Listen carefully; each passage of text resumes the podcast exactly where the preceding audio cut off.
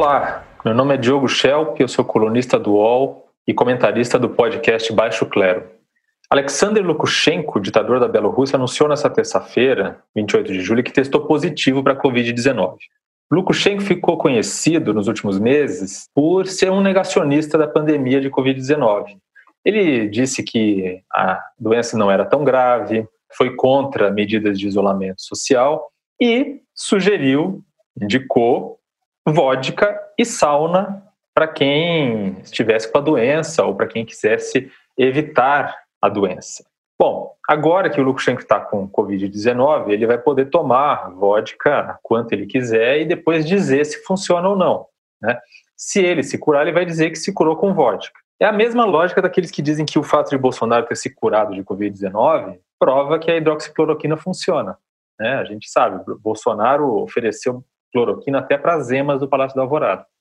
Bom, o Brasil é um dos poucos países do mundo em que o remédio é recomendado para tratar doença amplamente. Tem até um protocolo do Ministério da Saúde indicando o remédio para casos leves, casos moderados e casos graves. Mas o Brasil também é o segundo país com maior número de mortes nesta pandemia, perdendo só para os Estados Unidos. Então, como se explica se estão é, receitando hidroxicloroquina tão amplamente, como é possível que o Brasil tenha tantos casos de óbitos por pandemia?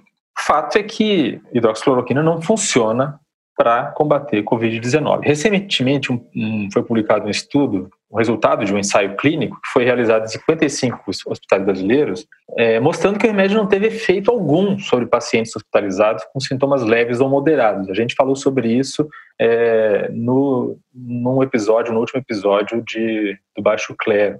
Mesmo assim, o Ministério da Saúde diz que não vai mudar o protocolo de recomendação do remédio. Então, o que está acontecendo aqui é uma inversão do ônus da prova científica. Eu vou explicar um pouquinho sobre isso, porque é importante. O ônus da prova significa que cabe à ciência provar que a existência de um fato, por exemplo, que determinado remédio cura certa doença, é verdadeiro ou não. Né? Não é o contrário, ou seja, não cabe à ciência provar que um remédio não funciona. É, o cardiologista Luiz Cláudio Correia, que é professor de medicina baseada em evidências lá na Bahia, ele usa um exemplo muito bom para isso, que é o da existência de discos voadores. Né? É, o Dr. Correia diz o seguinte: os cientistas não podem demonstrar que disco voador não existe, pois sempre haverá alguém argumentando que a observação foi insuficiente né, para que um OVNI seja avistado. Não, não se observou o suficiente, não se fez os estudos é, necessários para provar que disco voador não existe. Ou seja, cabe, na realidade, aos defensores da hipótese de que o voador existe provarem que ele existe.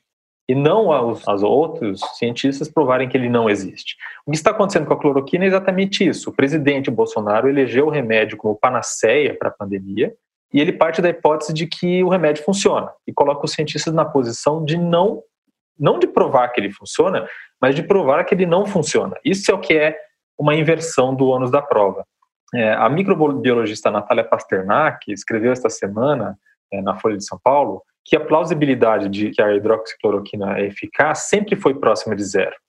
Os estudos que levantaram a hipótese de que poderia ser eficaz já foram desacreditados há bastante tempo, já desde o início. Mas, por motivos políticos, a inversão do ônus da prova está instituída, neste caso, pelo presidente brasileiro.